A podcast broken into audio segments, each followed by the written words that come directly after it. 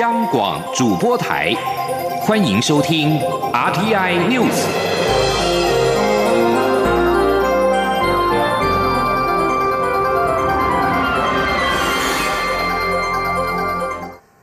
各位好，我是李自立，欢迎收听这一节央广主播台提供给您的 RTI News。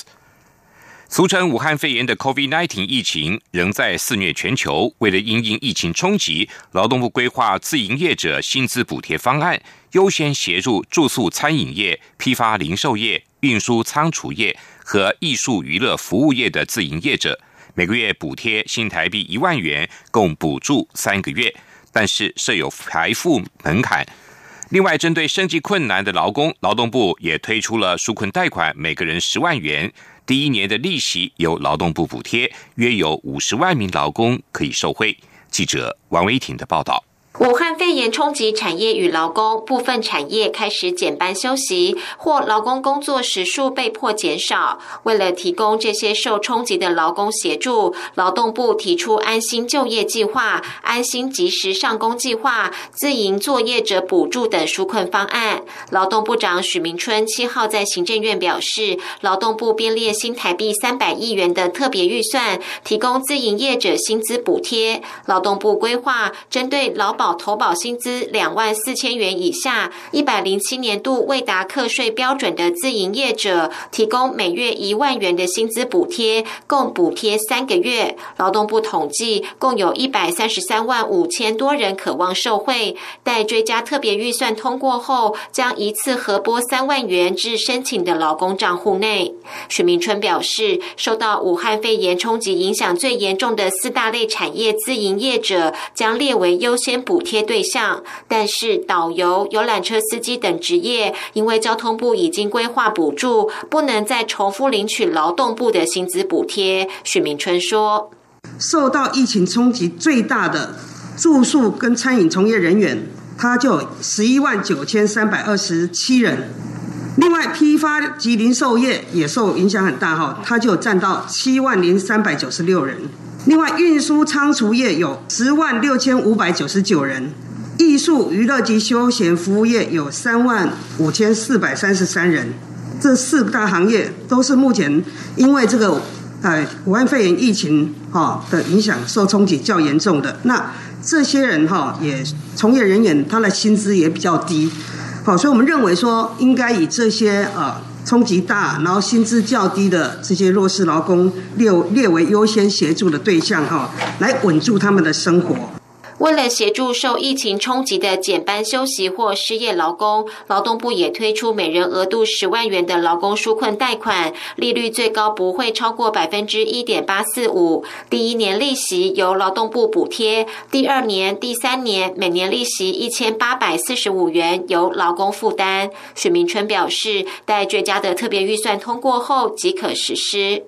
另外，部分非典型劳工因为疫情导致上班时数减少，劳动部推出安心及时上工计划，补贴劳工被减少的工时，最多补贴八十个小时，每月最多一万两千六百四十元。许明春表示，安心及时上工计划工作机会约六万名，工作时间约三个月到半年，预计四月中旬上路。而为了因应疫情可能造成的失业潮，劳动部超前部署，制定公共服务短期上工计划，给予基本工资两万三千八百元，最多补助半年，工作机会七万人。针对今年即将进入职场的新鲜人，可能会面临工作机会大减的困境，劳动部也初步拟定安稳青年就业方案，编列六十亿元的经费，协助六万名新鲜人，每人补助一万两千元，期限十二个月，希望鼓励雇主禁用新人。不过，劳动部强调，相关规划还要进一步讨论。中央广播电台记者王威婷采访报道。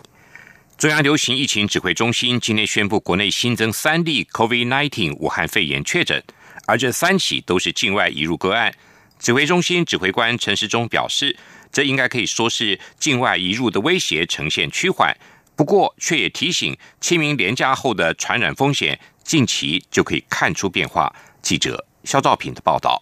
中央流行疫情指挥中心七号宣布，国内新增三例 COVID-19 武汉肺炎确诊个案，而这三起病例全都是个案在居家检疫、居家隔离期间掌握确诊的境外移入病例，而这三起病例也使台湾确诊总人数来到三百七十六人。指挥中心指挥官、卫生福利部部长陈时中表示，这一波确诊名单按三七四、按三七五。案三七六都是二十多岁的年轻人，出国目的分别是就学、探亲。不过陈时中进一步指出，案三七六从美国返台的班机上，目前已经有十人确诊。他说：“那最后这一位哈，是我们这几天大家一直都关心的哈，就是一同返国哈，那都是同班机的。好，那同班机到现在这一班机有十人哈确诊。”由于先前确诊案例数都是双位数，七号宣布新增三例，则引起外界解读。对此，陈时中坦言，境外移入的威胁已经趋缓，不过清明廉价人潮移动后，可能的感染风险，十二号就会见真章。他说：“当然，经过这样的一个哈，将近应该是说两个多礼拜来哈，那境外的威胁哈，境外移入的威胁应该是趋缓哈，应该是趋缓。那不过在整个里面，在这一波的清明廉假这样的一个大量的移动，好，那我们认为就是说哈，大概到礼拜天哈，大概七天之后，我认为就可以看出一些相关的一些变化。好，不过。我们在这段时间还是要努力的哈，有相关的症状积极的裁剪，那自主健康管理把它做好。虽然有公卫学者认为，只要每周累积新增案例不超过二十例，就代表台湾进入安全期。但陈时中强调，境外跟本土案例必须要分开看待，且还要排除因为亲密接触而感染的本土案例。如果在这前提下还有二十例，也算太多。指挥中心表示，国内目前共有三百七十六例确诊个案，当中有三百二十四例境外移入，以及五十二例。本本土病例确诊个案中有五人死亡，六十一人解除隔离，其余持续治疗中。中央广播电台记者肖兆平采访报道。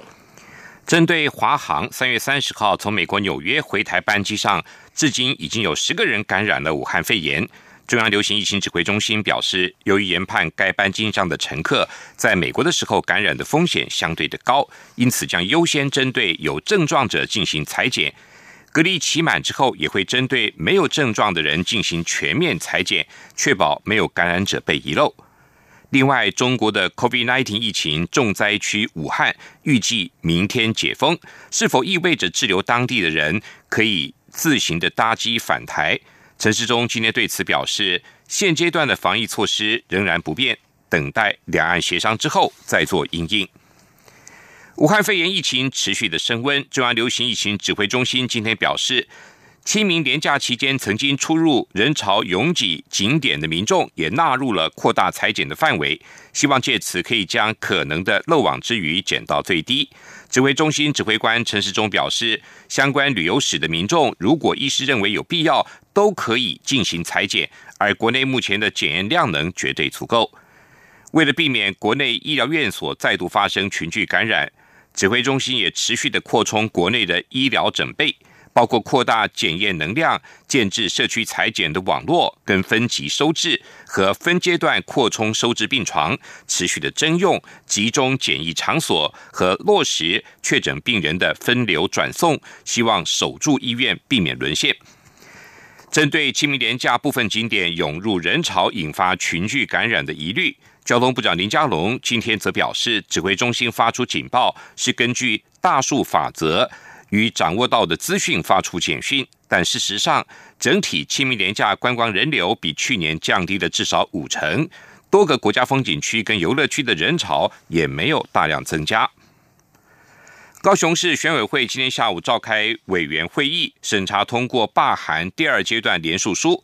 剔除了重复签名跟资料不全者。有效联数的数量为三十七万七千六百六十二份，超过了成案门槛。选委会明天就会将查对的结果行文中选会，中选会将于四月十七号召开委员会议，最快当天就会宣告成案。记者刘品希的报道。罢韩团体自去年底发动罢免高雄市长韩国瑜。罢韩团体在今年三月九号送交大约四十万份第二阶段联署书给高雄市选委会，选委会依法必须在四十天内，也就是四月十八号前完成查对。选委会提前查对完毕，并在七号下午由选委会主委高雄市副市长陈雄文召开委员会议，通过联署书查对结果。有效联署书数量为三十七万七千多份，超过二十二万八千一百三十四份的成案门槛。不符合规定的联署书有两万九千多份，其中一半是因为联署人与提议人重复，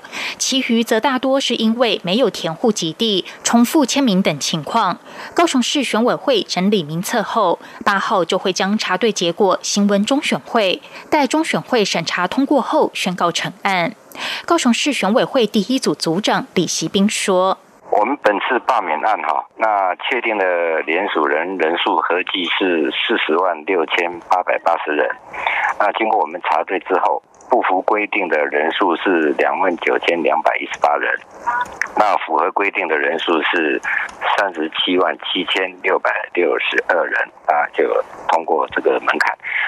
今天委员会已经审议通过，那明天我们会开始新闻，那那就报中选会，最后由中选会来决定。中选会副主委陈朝健表示。中选会收到高雄市选委会函送的查对结果后，依法必须召开委员会审议。中选会原本已定于四月十七号召开委员会议，届时将依法审议此案。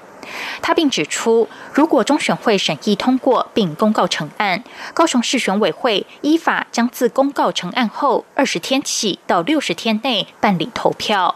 根据法定时程估算，如果中选会在四月十七号宣告罢韩成案，则最晚必须在六月十六号前举行投票。由于六月十六号是平日，往前推算，最后一个能办理投票的周六是六月十三号。央广记者刘聘熙在台北的采访报道：一架空勤总队的直升机在今天下午的三点三十八分。海海豚直升机在高雄的小港机场的跑道上翻覆，所幸并没有起火，也没有人伤亡。目前机场跑道已经关闭，国家运输安全调查委员会已经派员前往展开调查。日本首相安倍晋三今天宣布紧急事态宣言，由于日本境内俗称武汉肺炎的 COVID-19 疫情的病例激增，东京跟日本的其他六个地区都进入了为期一个月的紧急状态。紧急事态宣言以东京都、大阪府、千叶县、神奈川县、埼玉县、兵库县跟福冈县等七个县府为实施对象，将在明天生效。实施的时间到五月六号为止，为期一个月。日本刚宣布的紧急事态宣言，并没有像全球其他地区的封锁令的严格，但是将授权地方政府敦促人们留在家中，并呼吁企业暂时关闭办公室。对于日本公布的紧急事态宣言，期盼遏制疫情扩散，但是跟外国相比，日本的紧急事态宣言没有办法做到封城，但违反相关的命令也没有进一步的罚则。另外，法国政府今天也宣布，针对巴黎的强化封城措施，民众从当地时间的八号开始，每天早上十点到晚上七点之间禁止外出运动，目的是要扩大遏制武汉肺炎的疫情蔓延。英国首相强生感染了俗称武汉肺炎的 COVID-19，在六号晚间症状恶化，被送进圣汤马斯医院加护病房治疗。英国内阁办公室部长戈夫今天在接受伦敦广播公司访问时表示，强生并没有使用呼吸器维持呼吸，医生只给予他氧气治疗，并接受密切的照护。戈夫还表示，加护病房设备有呼吸器，如果有必要会提供强生使用。强生在十一天前确诊感染武汉肺炎，并且在家中展开自主隔离，但是因为持续高烧并且咳嗽不断。为预防起见而入院接受检查，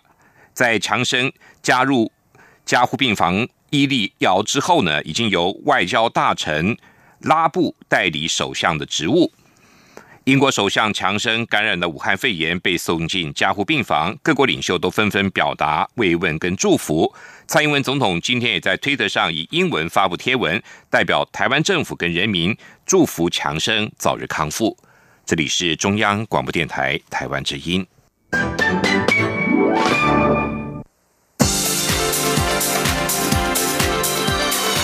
这里是中央广播电台台湾之音。欢迎继续收听新闻。欢迎继续收听新闻。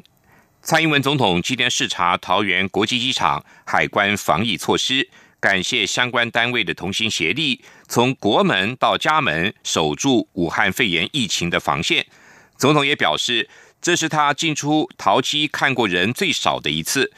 对于受到冲击的产业或商家，政府会协助纾困，也会趁此时间加速桃园机场软硬体的维修跟升级，一起克服危机，并创造未来发展的契机。总统指出，台湾最成功的地方就是防止疫情在境内传播，这归功于在机场跟边境上的防疫措施发挥了最大的效果，而机场拦截跟居家检疫的两道防线更为重要。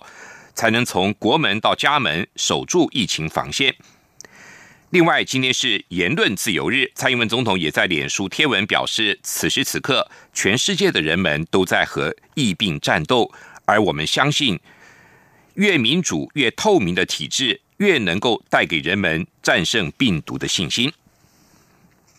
政府日前宣布，对于美国、欧盟跟疫情较严重的欧洲国家和我邦交国进行了第一波的国际人道援助行动。在太平洋友邦的部分，外交部今天表示，我方除了捐赠口罩之外，还将会提供呼吸器等医疗物资，还有像是马绍尔群岛所提出的负压病房。政府目前正在根据不同的需求，协助友邦建制防疫能量。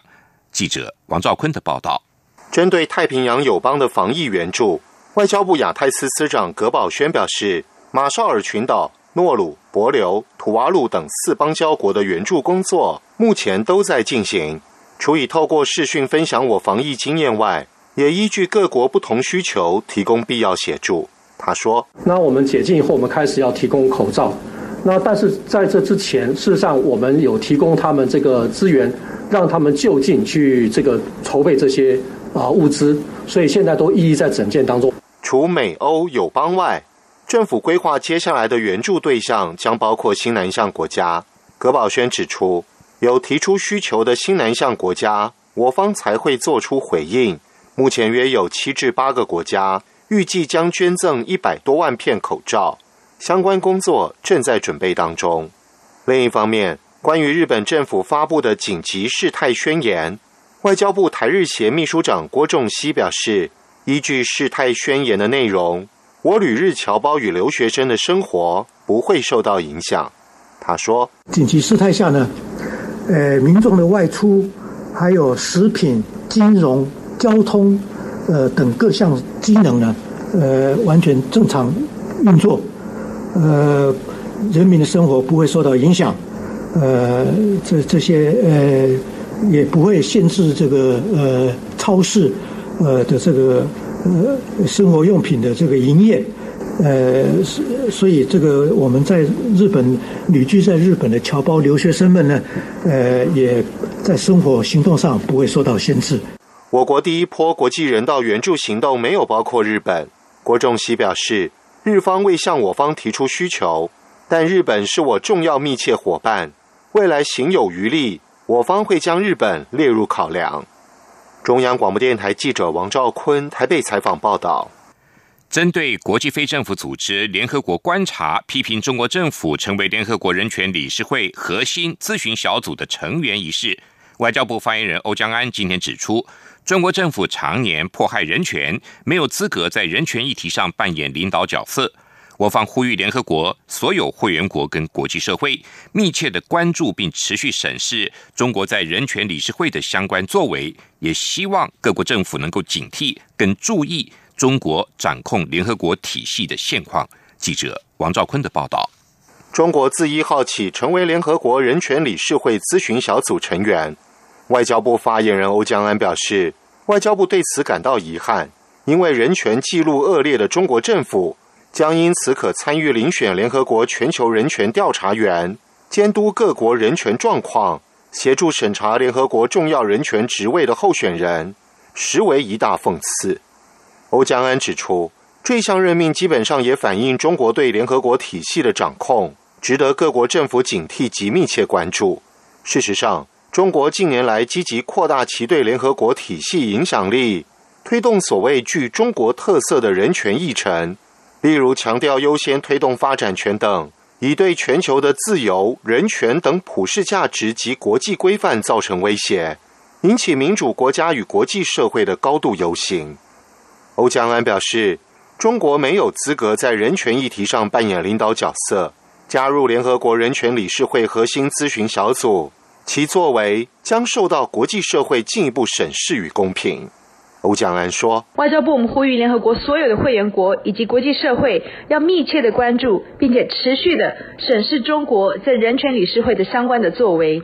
切勿任由中国滥用职权，逃避他国际上对他的人权监督，以及利用这个职位来掩盖中国侵害人权的种种的暴行，进一步损害全球人民的尊严以及保障人权的普世价值。”欧江安强调。联合国人权相关机制的宗旨是保护全球人民的所有人权，并协助各国政府落实各项国际人权公约及规章。我方希望人权理事会的运作能符合组织的宗旨目标，也期许该理事会所有成员都能善尽职责，从充分落实自己国家人民的言论自由、宗教自由、集会自由及保障人权开始。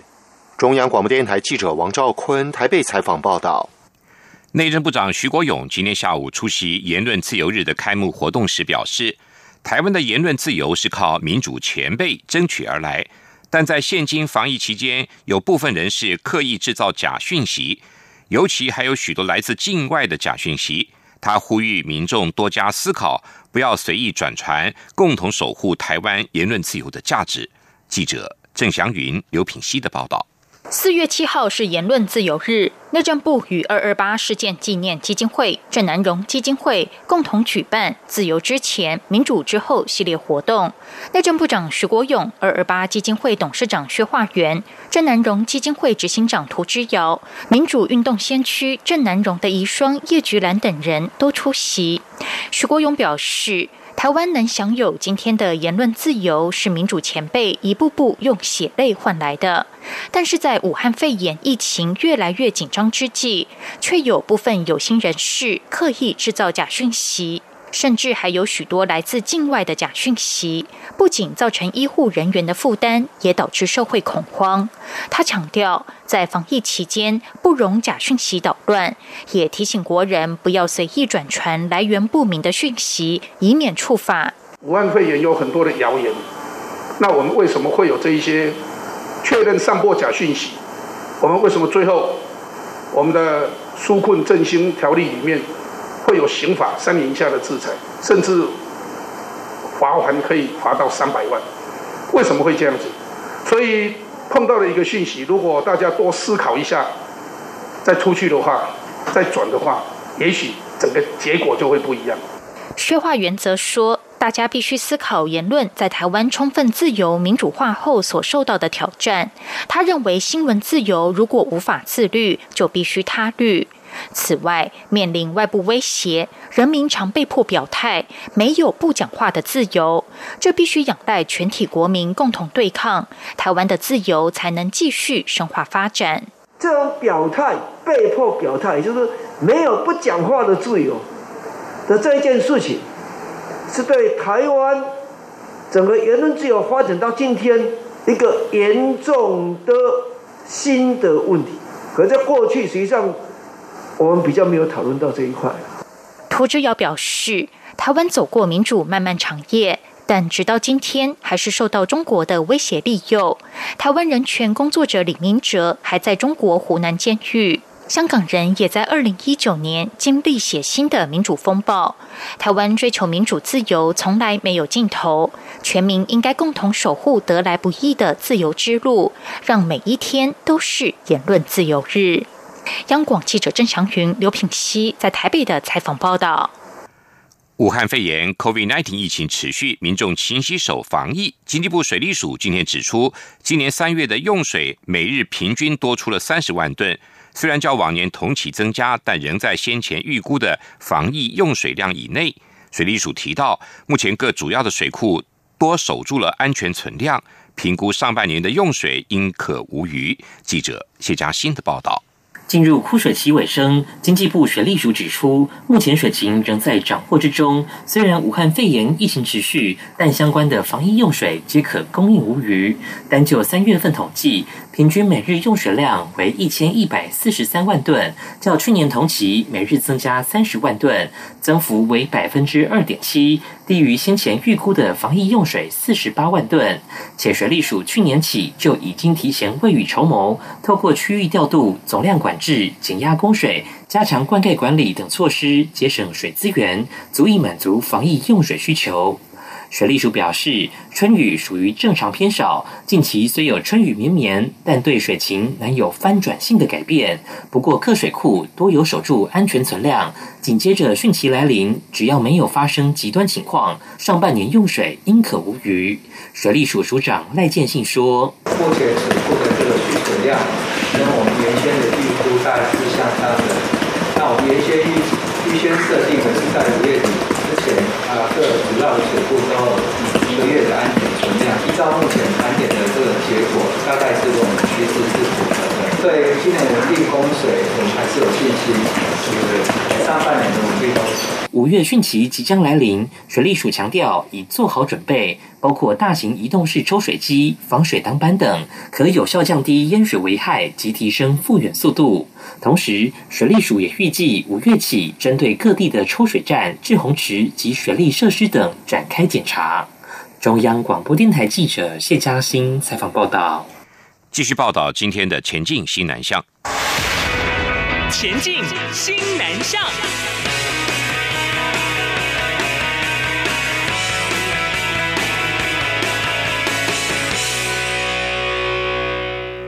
我国公费留学考试近年来因为因应新南向政策，会提供多个名额给新南向国家的公费生。不过，受到武汉肺炎疫情的影响，大多数的录取生都无法如期留学。教育部表示，如果因为疫情而无法前往，将能够向教育部申请延后留学。记者陈国伟的报道。教育部在每年年底公告当年公费留学考试录取名单，每个录取者有一年多的时间，可以在后年的十月三十一号前出国。教育部国际及两岸教育司科长王宏明表示，去年底录取的公费生，明年还可以留学；前年的录取生，则要在今年十月底前出国。所以，原本规划今年才要留学的学生，可能受到疫情的影响而无法成行，将可向教育部申请保留公费资格，延后出国。没办法在我们规定的这个时间内出国的话，可以跟我们提出申请。那我们会同意个案来处理，会同意我们的学生等到疫情趋缓，他再出去留学。王宏明说，原则上希望录取生这段期间不要出国留学，但有些学生考量申请学校及生涯规划，还是会选择在这段期间留学。教育部尊重学生的意愿，并提醒应事先了解当地国家的疫情状况、防疫措施以及学校授课情形，进行通盘考量。教育部表示，今年的公费留学考试简章将。在七月中旬前公告，预计录取一百三十一人，其中一般公费生有一百零一名，力学优秀五名，原住民十名，身心障碍五名，以及赴新南向国家十名，可以选考十九个学群，九十三个学门。预计七月二十四号开放线上报名。中央广播电台记者陈国伟台北采访报道。出生于马来西亚的罗美玲。一九八七年来到台湾就读台湾师范大学地理学系，在台湾一待就是三十三个年头，自此台湾成了罗美玲第二故乡。去年十一月，民进党中执会通过不分区立委名单，罗美玲以第十届立委身份开始走入大众眼中。如今在立法院推动立法，他不变的目标就是要解决新住民所遇到的问题。罗美玲向政府建议加强新住民事务协调汇报的运作，提高每六个月只举办一次的协调会议的频率，让这个跨部会的协调会议发挥更大的影响力。近年来，台湾政府也大力推动新南向政策，不少企业都前往东南亚国家投资。政府也开始积极培育新二代，期望透过新住民子女另外一种的语文学习管道，来深化新二代所拥有的发展优势。以上新闻由李自力编辑播报，谢谢收听。